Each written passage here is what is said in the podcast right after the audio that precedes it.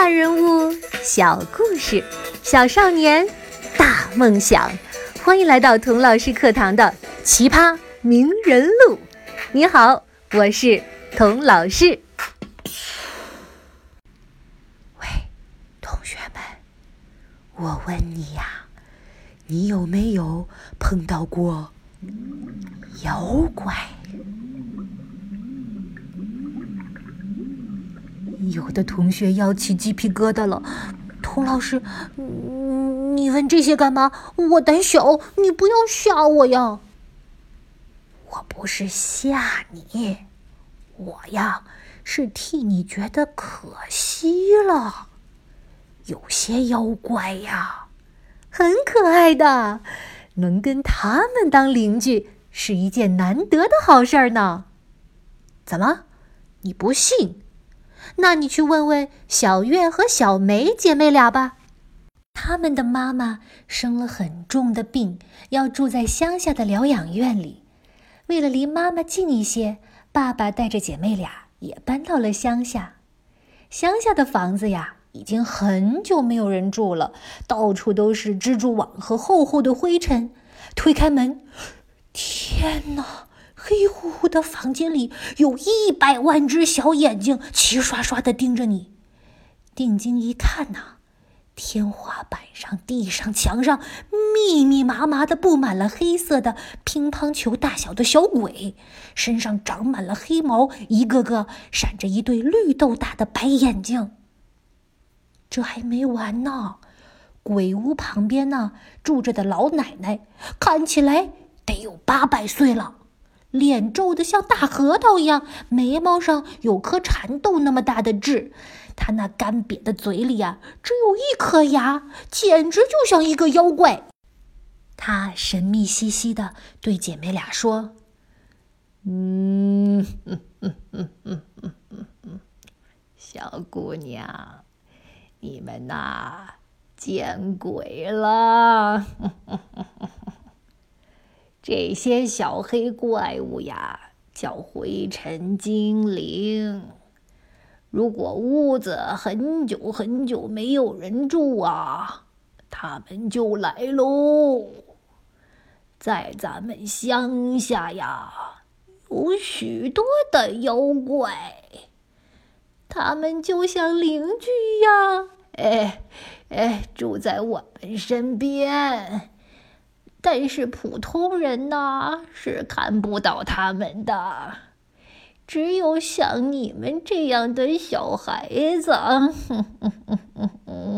眼睛干净才能看见呐。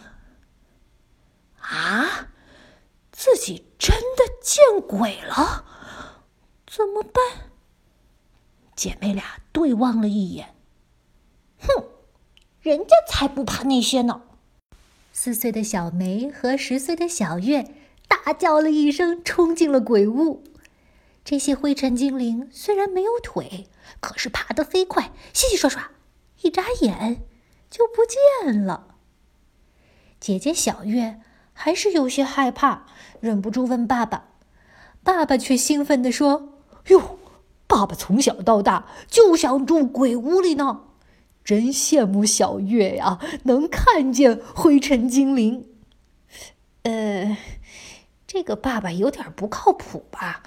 去问妈妈吧。躺在病床上的妈妈也微笑着说：“真的是鬼屋啊！妈妈最喜欢鬼屋了，希望可以早点出院呐，和你们一起去看妖怪。”听爸爸妈妈这么一说，小月、小梅觉得，哎，住鬼屋也许真的是一件难得的好事儿呢。他们就这样嘻嘻哈哈的在鬼屋里住下来了。姐妹俩为这个鬼屋带来了阳光，带来了欢笑。于是，在一个夜晚，灰尘精灵趁他们睡着了以后，成群结队的飘走了。所以呀，英语里有一句名言是这样说的：“The only thing we have to fear is fear itself。”意思就是说，我们唯一要害怕的就是害怕本身。其实不单单是鬼呀、妖怪呀，生活中很多事情都是这样。比如说打针、吃药、考试。如果我们觉得这些事情很可怕，他们就真的变得很可怕。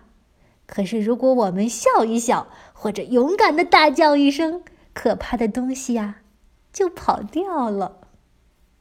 后来，小梅和小月果然又看到了妖怪。这个妖怪大得多得多，有两层公交车那么高，挺着圆圆的、白白的、软软的大肚皮。小梅在他的肥肚皮上爬呀爬呀，爬到他的脸上，戳了戳他的黑鼻子。嗯，你叫什么名字？大妖怪打了个哈欠，发出了“哆哆啰”的声音，所以小梅就叫他“哆哆啰”。爸爸告诉他，这个大妖怪其实是善良的森林守护者——龙猫。最大的龙猫“哆哆啰”据说有一千三百零二岁了。龙猫只能偶然遇见，你专门去找是找不到的。而且呀，只有小女孩能看见它。大人嘛，就算多多罗从身边跑过，也以为就是一阵大风吹过呢。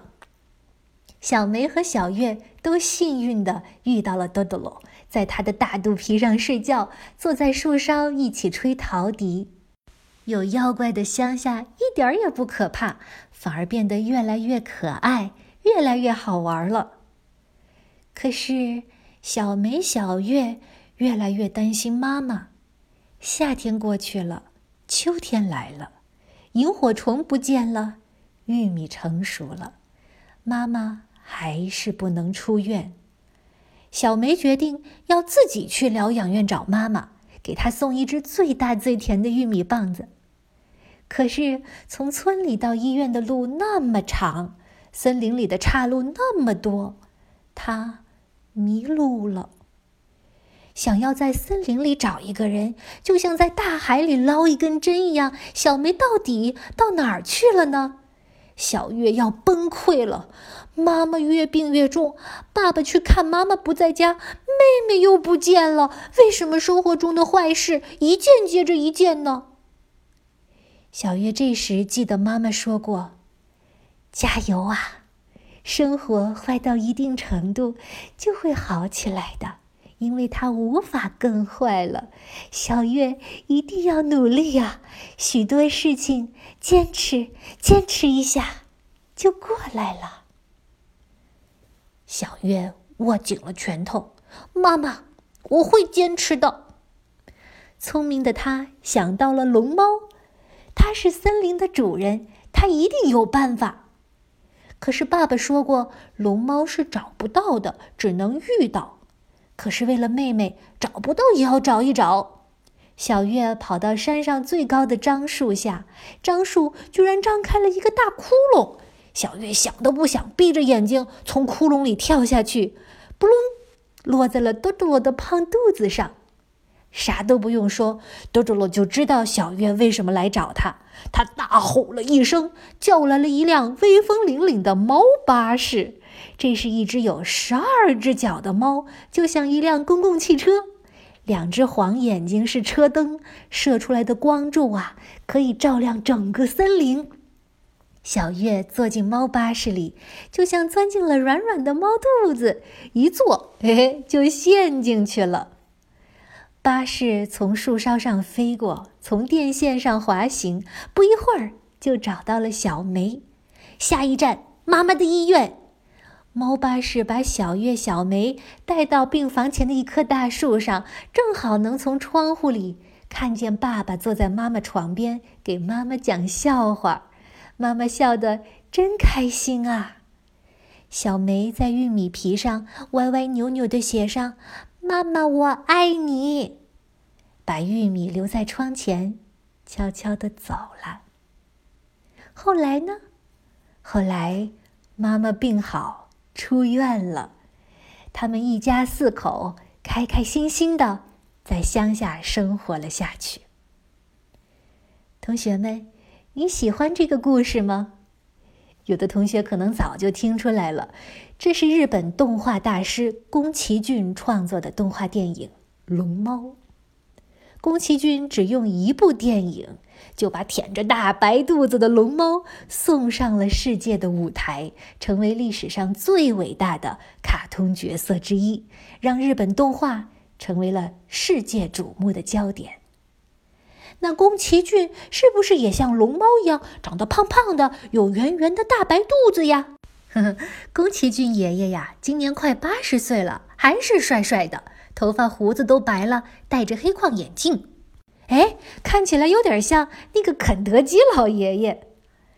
但是啊，在宫崎骏爷爷的心里住着一个小小孩儿，他有纯净的眼睛、无邪的心灵和遇到妖怪的好运气。龙猫的故事就是根据宫崎骏小时候的故事改编的。他的妈妈也得了很重的病，到乡下疗养。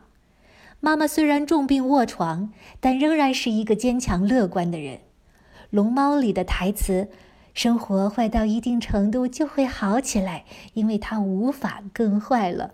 努力过后才知道，许多事情，坚持坚持一下，就过来了。”这句话就来自宫崎骏的妈妈宫崎美子。宫崎骏把他童年的欢笑、眼泪和白日梦，都画进了他的动画里。他是怎么长大的呢？他是怎么当上动画师的呢？为什么他的动画片里大多数主角都是女孩子呢？我们下一集再接着说少年宫崎骏的故事。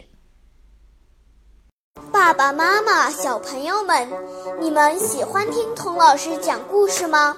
他的作文课更加精彩。童老师一边带着你巧读《哈利波特》，一边分享他的独家写作秘籍，绝对是你听过的最上瘾、最有用的作文课。请把童老师名人录的节目转发到你的朋友圈或同学群里，把截屏发到“童老师课堂一”微信号，“童老师课堂”这五个字的拼音加上数字一，你就能免费得到童老师的精品作文课。赶快行动吧！